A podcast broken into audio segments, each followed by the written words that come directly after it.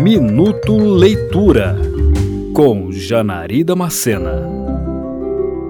Histórias tão bem elaboradas, com um realismo histórico incrivelmente vivo, que fica muito difícil acreditar que alguma delas não tenha sido inspirada por fatos reais praticamente observados pelo narrador.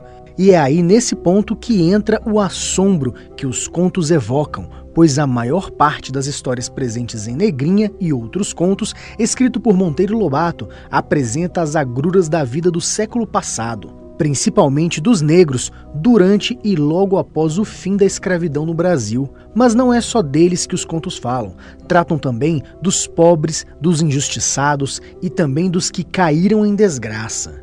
Sem qualquer prêmio para enaltecer sua carreira literária, o brasileiro é reconhecido principalmente por suas obras infantis, traduzidas por todo o mundo. Então, para quem conhece Monteiro Lobato apenas pela célebre coleção do Sítio do Picapo Amarelo, vai se surpreender com a temática mais adulta dos contos selecionados para esta obra. É como se pudéssemos vislumbrar Monteiro Lobato arregaçando suas mangas para criticar todo um pensamento e atitudes nefastas que tomavam conta das elites nos primeiros anos do século XX. Com uma escrita densa e por vezes furiosa, o autor brasileiro se lança com sagacidade por temas como o sarcasmo, a farsa, o drama e as tragédias de uma sociedade escravocrata que acabara de perder o controle sobre a chibata.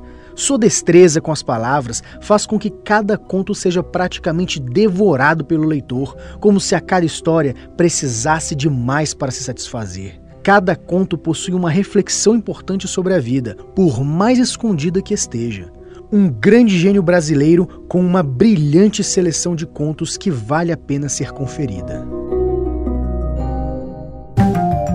Você ouviu Minuto Leitura.